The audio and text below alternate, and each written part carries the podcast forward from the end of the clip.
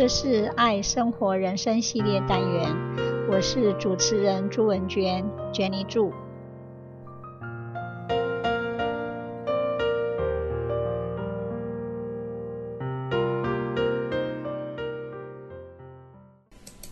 今天我要分享的是 "You create your own reality"。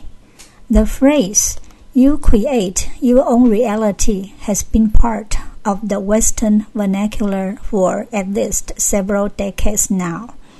Originally, it is a statement promoted by those with more progressive perspectives on life. The idea behind the phrase is now commonly found everywhere from books to television to popular music and in movies. It is empowering to think that I influence my world. Your reality can be very different from mine, obviously, but I really can create my own reality different from yours. Of course, it is important to acknowledge that this sentence is not just another New Age statement. While the exact phrase, you create your own reality, may have come from Jane Roberts back in the 1970s. Others have expressed similar ideas from several millennia. The Buddha said, What you dwell upon you become. Jesus said, It is done upon you as you believe. Hindu mysticism said, Whatever a person's mind dwells on intensively and with firm resolve, that is exactly what he becomes. Besides, it says in the Talmud, 犹太教经典, we do not see things as they are we see them as we are. More recent sages, like Ralph Waldo Emerson, he has said, we become what we think about all day long.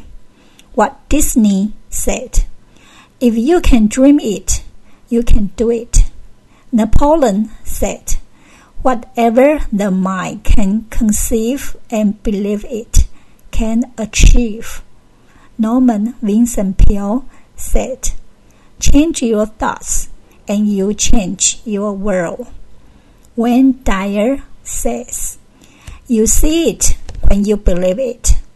And let's not forget Oprah Winfrey, who repeats this message frequently by saying, Remember, you are co creating your life with the energy of your own intentions.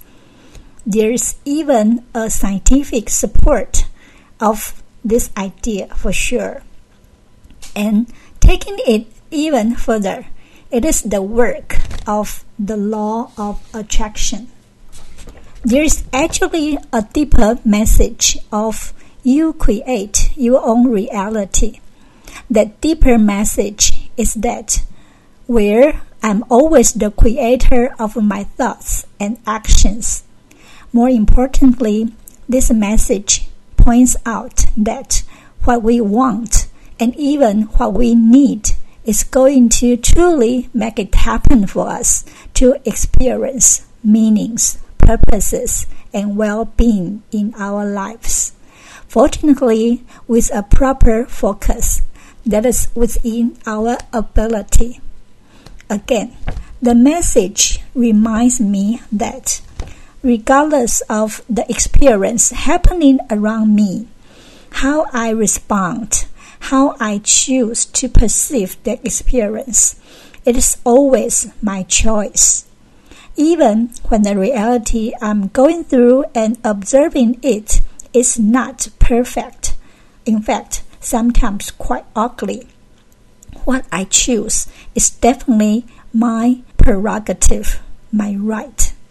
And while I can fly, it is just because I think it would be fun for me.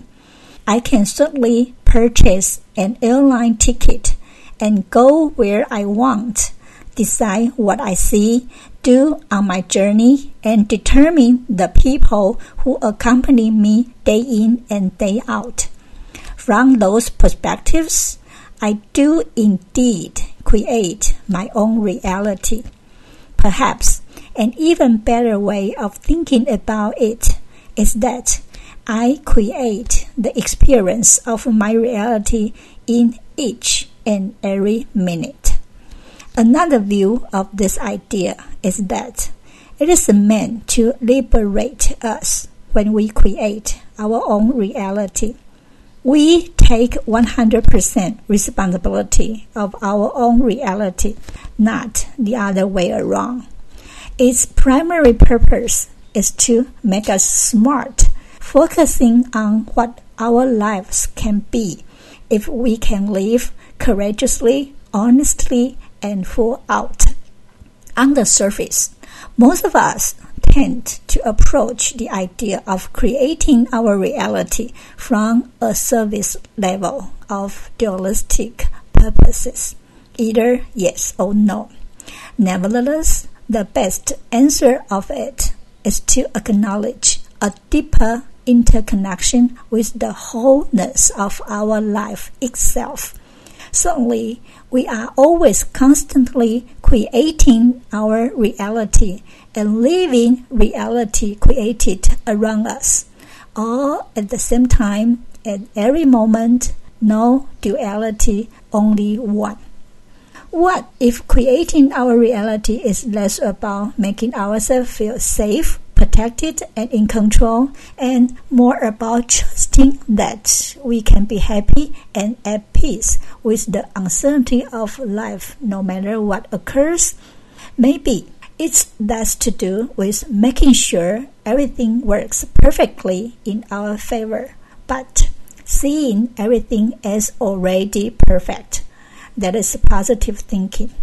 Chances are we are alive well and present at this time for much more than safe and good for everything, no matter what. In the end, we have to be so smart and so conscious to create what we have been looking for all along. Life is short. Life is beautiful and positive.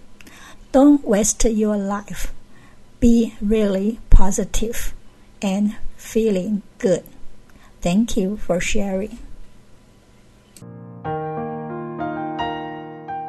这是爱生活人生系列单元，我是主持人朱文娟，Jenny 祝，希望你会喜欢这次的节目，我们下次见，拜拜。